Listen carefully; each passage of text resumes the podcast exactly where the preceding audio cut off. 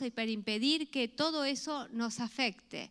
Así que es muy importante tener esa identidad como cuerpo de Cristo, como aquí habla del pueblo de Dios, de Jerusalén, que van a estar todos unánimes y juntos trabajando en la reconstrucción del muro. Así que Nehemías encuentra disposición eh, en el pueblo para hacer esta gran tarea de reconstruir los muros de Jerusalén. Y no obliga a nadie, no viene Nehemías a imponer algo, sino que encuentra un corazón abierto para trabajar en la obra de Dios. Y vamos a leer de este capítulo, que es una, una recopilación minuciosa de todos los que trabajaron en la obra y en la reconstrucción del muro. Vamos a leer solo cinco capítulos porque quiero sacar algunos detalles de aquí y después vamos a tocar algunos eh, versículos sueltos. Perdón, cinco versículos vamos a leer, no cinco capítulos. Eh, estamos en el capítulo 3, versículo 1 de Nehemías. Entonces se levantó el sumo sacerdote Eliasib con sus hermanos los sacerdotes y edificaron la puerta de las ovejas. Ellos arreglaron y levantaron sus puertas hasta la torre de Amea y edificaron hasta la torre de Ananel. Junto a ella edificaron los varones de Jericó y luego edificó Sacur, hijo de Imri. Los hijos de Cenea edificaron la puerta del pescado, ellos enmaderaron y levantaron sus puertas con sus cerraduras y sus cerrojos. Junto a ellos restauró Mererot, Meremot, hijo de Urías, hijo de Cos, y al lado de ellos restauró Mesulán, hijo de Berequías, hijo de Mesasabel. Junto a ellos restauró Sadoc, hijo de Bana, e inmediato, y de inmediato a ellos restauraron los tecoitas pero sus grandes no se prestaron para ayudar en la obra del Señor. Aquí vemos una recopilación de todos los que colaboraron. Y van a seguir más, van a estar los plateros, los artistas, los... Em, los que se dedicaban al comercio, eh, todos los diferentes rubros y oficios van a colaborar en cada parte de la ciudad para cerrar el muro. Van a trabajar de día y de noche. Y aquí quiero hablarles del capítulo, del versículo 5, eh, de los tecoitas. Eh, los hermanos se aprestaron a construir el muro pero ellos, que eran gente prominente, gente de dinero, gente que no se quiso sumar a la obra, Nehemías no los obligó, y acá dice que no prestaron ayuda a la obra de su Señor. Pero no se está refiriendo al Señor Jesús, al Señor, a Jehová, sino a la obra de Nehemías. La, Biblia en el lenguaje actual dice que estos hombres importantes del pueblo no quisieron ayudar a los que dirigían la obra. A veces uno en la iglesia cuando ve que hay gente que viene, que es prominente, gente que puede ayudar, gente que quizás tiene dinero, pero uno tiene expectativas, pero ellos no quisieron ayudar en la obra del Señor, se la perdieron porque el Señor no va a detener su obra. Nosotros estamos todos en la obra del Señor, todos trabajando unánimes y el que no quiere trabajar se la pierde porque lo va a hacer otro y se pierde el privilegio de participar en la obra del Señor. Aquí quizás hubieran dicho, bueno, pero que me lo venga a decir el Señor personalmente, el Señor eh, Jehová, que venga Dios a decírmelo, no el no Nehemías, porque a veces uno quiere para trabajar en la obra del Señor tener una revelación especial, que baje un ángel, que me diga algo, pero no quizás la directiva del pastor o del ministerio. Aquí estábamos hablando de edificar los muros, de la edificación del trabajo en la iglesia también. Y Dios le ha dado la directiva al ministerio también. Pablo cuando habla de edificar la iglesia se lo deja claro a quién va a edificar, quiénes van a edificar junto con el pueblo, pero quiénes van a dirigir. Y Pablo siempre habla de los cinco ministerios, apóstoles, profetas, evangelistas, pastores, maestros. Ese es el gobierno de la iglesia y todos trabajamos unánimes reconstruyendo estos muros que es ese vallado de la iglesia. Pero aquí los tecoitas se lo perdieron, los prominentes, pero los hermanos hicieron la obra. Así que tenemos todo un pueblo gozoso haciendo los muros a pesar de las dificultades y de las burlas. Al principio se burlaban, mm, se hacían escarnio y burla de lo que estaban haciendo. Y eso tampoco les afectó, porque no sé si te pasa, cuando alguien se burla o trabaja y te ataca a tu estado de ánimo, que no te da ganas de seguir trabajando para el Señor o haciendo lo que Dios te ha puesto en tus manos.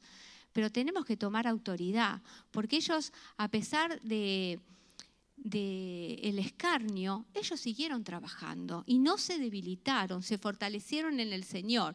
Miren, vamos a leer el versículo 12. El versículo 12 dice, junto a ellos restauró Salum, hijo de Alaoe, gobernador de la mitad de la región de Jerusalén. Él con sus hijas, hasta las mujeres estaban trabajando. Luego vamos a leer el versículo 20. Es un capítulo muy largo, por eso vamos a ir salpicando algunos versículos. Después eh, de él, Baruch, hijo de Sabaí, con todo fervor restauró otro tramo, desde la esquina hasta la puerta de la casa de Eliasif, sumo sacerdote. Me gusta que dice, con todo fervor trabajó. Él no trabajó quejándose, era duro el trabajo. Había que sacar escombros, había que levantar los muros y, y todo el pueblo tomó este desafío como propio, cerrando todas las esquinas. Y todos encontraron su lugar para trabajar, menos los tecoitas. Los tecoitas no quisieron, se la perdieron. Pero todos encontraron el lugar para trabajar. Y en la iglesia pasa lo mismo, todos tenemos un lugar para trabajar. Pero podemos trabajar quejándonos, hacemos la obra, pero murmuramos, nos quejamos del hermano que quizás no construye como yo quiero que construya. Puede ser que también estés construyendo, pero tampoco encuentres tu lugar. Ese lugar que te dieron no te gusta y pases la vida dentro de la iglesia nunca encontrando tu lugar. Y puede ser que sí, que seas como Baruch, Baruch, que construyas y trabajes para el Señor con gozo, con alegría, con lo que Dios te pone a la mano para hacer. Así que tenemos como tres formas de trabajar. No encontrando el lugar, murmurando, haciendo pero quejándonos y encontrando el lugar para trabajar con gozo. Así que están todos trabajando. Eh, desde la puerta de los caballos restauraron los sacerdotes también. Eh, los sacerdotes también se pusieron a trabajar. El sumo sacerdote Eliasib se puso a trabajar todos trabajamos. Aquí no hay eh, estratos sociales dentro del pueblo de Dios. Todos están a una trabajando en la obra del Señor. Vamos a ir al capítulo 4. Porque acá viene la oposición más grande. Si al principio fue la burla y tocó solamente la parte eh, sentimental y emocional porque les tocó fuerte que se burlaran, ahora el enemigo viene con esa furia asesina para matarlos, para matar a Mientras eran un grupo inofensivo, durante más de 100 años estuvieron viviendo con los muros derribados y el enemigo no le importó. No eran apetecibles, no eran así ofensivos, pero ahora que se ponen a trabajar, que tienen entusiasmo, el enemigo está como un león rugiente y está enfadado y quiere matarlos y quiere atraparlos. El plan es atraparlos por sorpresa. Y nos pasa en la iglesia. Cuando la iglesia no tiene poder, cuando no pasa nada, al enemigo no le importa. Somos eh, uno más, somos inofensivos, pero cuando la iglesia está poderosa, está llena del Espíritu Santo, está enfadadísimo el enemigo. Así que se levanta con una furia tremenda. Y miren lo que dice. Vamos a leer los primeros versículos del capítulo 4. Cuando oyó Zambalat que nosotros edificábamos el muro, se enojó y se enfureció en gran manera e hizo escarnio de los judíos y habló delante de los hermanos y del ejército de Samaria y dijo, ¿qué hacen estos débiles judíos? ¿Se les permitirá volver a ofrecer sacrificios? ¿Acabarán en un día? ¿Resucitarán de los montones del polvo de las piedras que fueron quemadas? Y estaba junto a él Tobías Amonita, el cual dijo, lo que ellos edifican del muro de piedra, si subiese una zorra, lo derribará. Está enfurecido, se junta al enemigo. El enemigo tiene un espíritu en común en contra del pueblo de Dios. Y se juntan no solamente para burlarse, sino para, para hacer un plan para hacerles daño. Las reparaciones igual continúan, siguen trabajando, no les importa. Y Nehemías se pone a orar, a clamar al Señor, a pedir su auxilio, a pedir su socorro. Se burlan, dicen que si una zorra se va a posar en el muro se va a derribar eh, y traman. Ahí en ese tiempo estos enemigos que eran los samaritanos, los amonitas, Tobías, habían emparentado con las hijas del sacerdote, estaban mezclados porque había gente dentro del pueblo que eh, se había mezclado con este tipo de gente. Así que era un ida y vuelta de murmuraciones, de cotilleo, lo que estaban haciendo los judíos, los que estaban adentro. Pero bueno, Nehemías se pone a clamar al Señor y tiene fe que si Dios les ha dado esa tarea, los va a ayudar. En el versículo 8 leemos, y conspiraron todos a uno para venir a atacar a Jerusalén y hacerle daño. Entonces oramos a nuestro Dios y por causa de ellos pusimos guarda contra ellos de día y de noche y dijo Judá, las fuerzas de los acarreadores se han debilitado y el muro es mucho y el escombro es mucho y no podemos edificar el muro. Judá, de la familia de Judá que están ahí, ven muy pesada la carga, que no pueden más, que hay muchos escombros, se sienten débiles, que no pueden. Y a veces pasa dentro del pueblo de Dios que hay hermanos que están débiles, que tienen una gran carga, que a lo mejor piensan que, es mucho, que, no pueden con, lo que Dios les está demandando, que es mucha tarea, que hay mucho que estudiar, que hay mucho culto, que hay mucha oración, que me exigen mucho, que, que es mucho todo. Pero está el desafío de seguir adelante, de seguir edificando. Muchos estaban con el ánimo bajo por las conspiraciones, por, eh, por todo el ambiente que se estaba viviendo. Nehemías tiene que ser muy hábil, muy lleno del Espíritu Santo, un hombre manso, Nehemías, pero con autoridad, con autoridad de Dios. Y bueno, y les da a escoger que si no tienen fuerzas no continúen, pero el desafío, la obra se va a hacer igual y se van a perder esa oportunidad de estar trabajando con todos los demás. Así que por un lado velan y están en guardia y por otro lado oran. Me hacía acordar lo que dice el apóstol Pablo, ¿eh? velando y orando en todo tiempo con toda oración y súplica en el Espíritu Velar, velar es estar como un centinela, atentos, estaban con una espada y con, con la obra en la otra mano. Y sigue, vamos a seguir leyendo. Estamos en el versículo 11. Y nuestros enemigos dijeron, no sepan ni vean hasta que entremos en medio de ellos y los matemos y hagamos cesar la obra. Es fuerte. Eh, el enemigo es impresionante. Si nos puede hacer daño, lo va a hacer.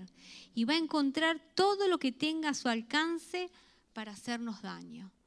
Pero el Señor está con nosotros, el Señor no nos va a dejar, somos su pueblo escogido, que nos cuida, que nos vele y nos dio y le dio estrategias a Nehemías, cómo tenían que hacer. Miren, es súper interesante leer lo que sigue, versículo 13. Y en todas las partes bajas detrás del lugar, detrás del muro y en los sitios abiertos, puse al pueblo por familias, con sus espadas, con sus lanzas y con sus arcos. Después miré y me levanté y dije a los nobles y a los oficiales y al resto del pueblo, no temáis delante de ellos. Acordaos del Señor, grande y temible, y pelead por vuestros hermanos, por vuestros hijos, por vuestras hijas, por vuestras mujeres y por vuestras casas. Ellos tenían que levantarse y continuar la obra el versículo 17, los que edificaban el muro, los, los que acarreaban y los que cargaban, con una mano trabajaban en la obra y con la otra tenían la espada. Versículo 20, en el lugar donde oyereis el sonido de la trompeta, reuníos allí, con nosotros nuestro Dios peleará por nosotros. Nehemías dio órdenes precisas, cómo tenían que estar por familias, eh, construyendo y en, alerta con las armas por si los venían a atacar.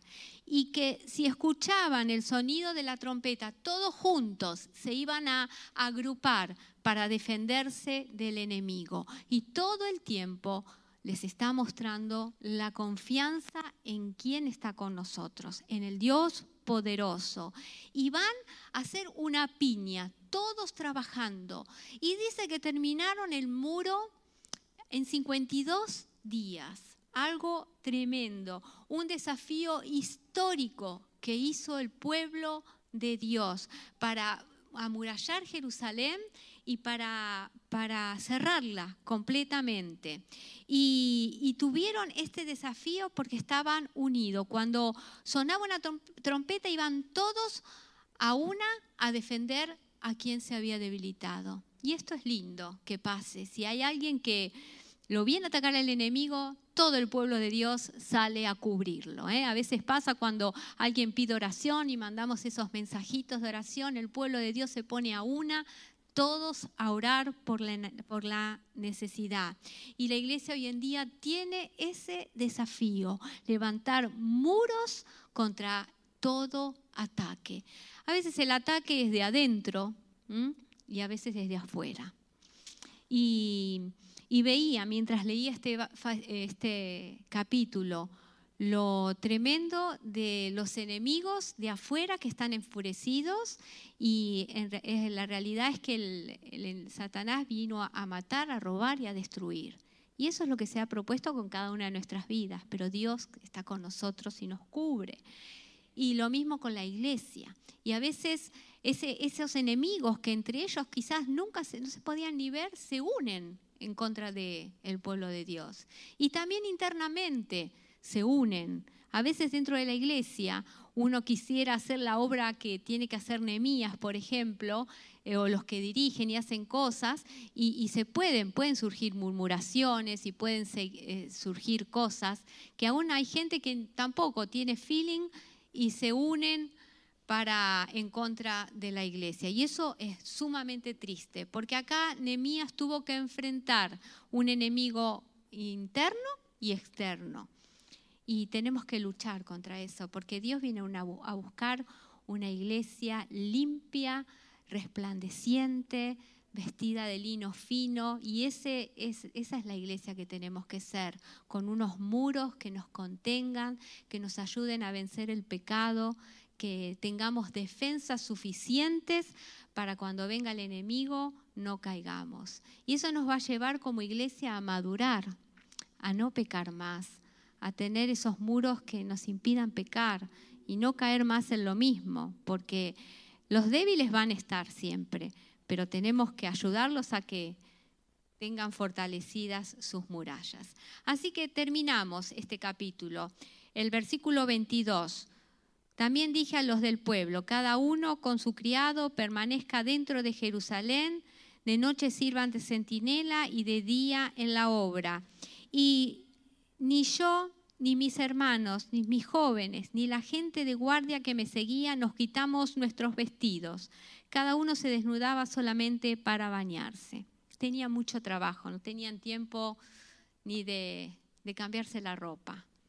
Y ahora nos pasa muchas veces que no tenemos mucho trabajo dentro del pueblo, dentro de la iglesia. Estamos todo el tiempo que a veces no nos alcanza el día ni las horas del día para todo lo que hay que hacer y toda la obra que hay que hacer. Vendrán tiempos donde quizás tengamos más trabajo, pero no desfalleceremos por eso, porque el Señor está con nosotros.